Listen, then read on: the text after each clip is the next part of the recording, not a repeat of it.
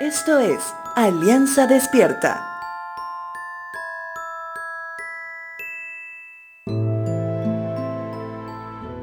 Culturalmente en nuestra amada Latinoamérica, conocemos que Dios está con nosotros, que Dios está al cuidado nuestro y que Dios está ayudando al desvalido, ¿verdad? Sin embargo, cuando vemos un acto de injusticia o algo trascendental pasa en nuestra vida, muchos suelen reclamarle a Dios y hacerle responsable de todo lo que pasó. Pienso que eso sucede precisamente porque el Dios cultural latino se ha confundido con el verdadero y único Dios de los cielos.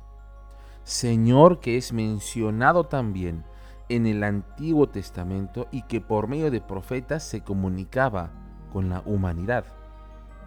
Eliseo, el heredero profético de Elías, en su momento final de servicio a Dios, habla con uno de los tantos reyes que gobernó Israel.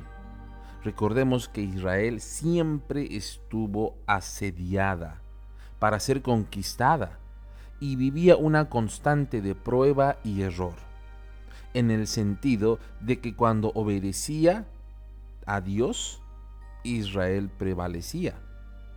Cuando Israel desobedecía, sufría. En ese sentido, Eliseo habla con el rey Joás y le hace notar que él derrotaría a los arameos.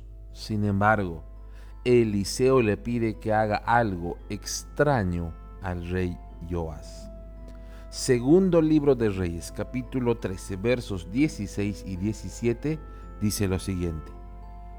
Luego Eliseo le dijo, pon tu mano sobre el arco. Eliseo puso sus dos manos sobre las manos del rey. Luego le ordenó, abre la ventana que da al oriente. Él la abrió. Y Eliseo le dijo, dispara. Así que el rey disparó una flecha, y Eliseo proclamó, Esta es la flecha del Señor, una flecha de victoria sobre Aram, porque tú conquistarás por completo a los arameos en Afec. Un simple acto de obediencia que era completamente simbólico, trazó en su momento lo que por fe sucedería que es nuestro Santo Dios quien va delante nuestro en cada batalla. Solo debemos tener fe, esa fe que nos lleva a congregar, que nos lleva a orar, que nos lleva a servirle.